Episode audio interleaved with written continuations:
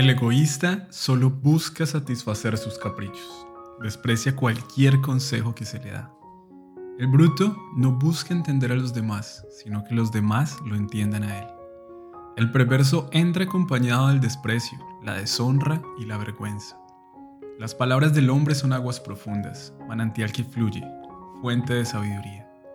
No es bueno declarar inocente al culpable y no hacer justicia al que es honesto.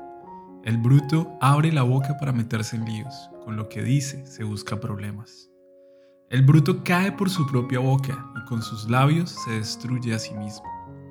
Los chismes son bocados exquisitos, llegan hasta lo más hondo. El que mal hace el trabajo es compadre del que lo destruye.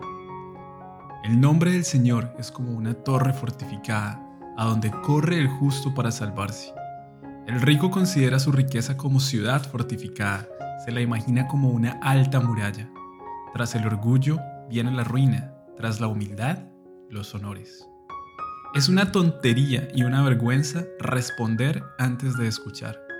El ánimo ayuda a sanar al enfermo, pero ¿qué esperanza tiene el que pierde el ánimo? El inteligente usa su mente para aprender más y escucha con atención para acrecentar su conocimiento.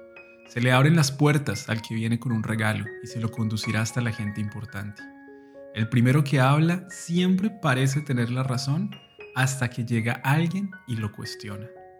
Echar suertes entre dos poderosos pone fin a la contienda y decide el asunto. Restaurar la amistad de un amigo ofendido es más difícil que conquistar una ciudad amurallada.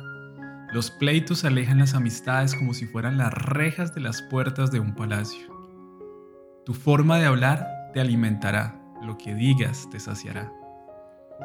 Lo que uno habla determina la vida y la muerte.